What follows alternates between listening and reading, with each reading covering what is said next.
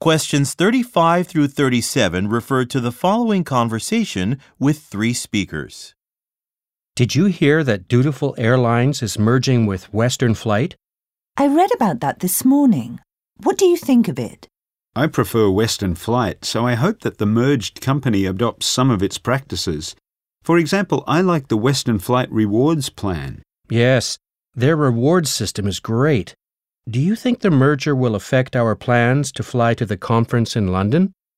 We have reservations on Dutiful Airlines. Hmm, I hope not. But our departure time may change. We will need to follow up. I'll check online in a couple of weeks when the merger is finalized.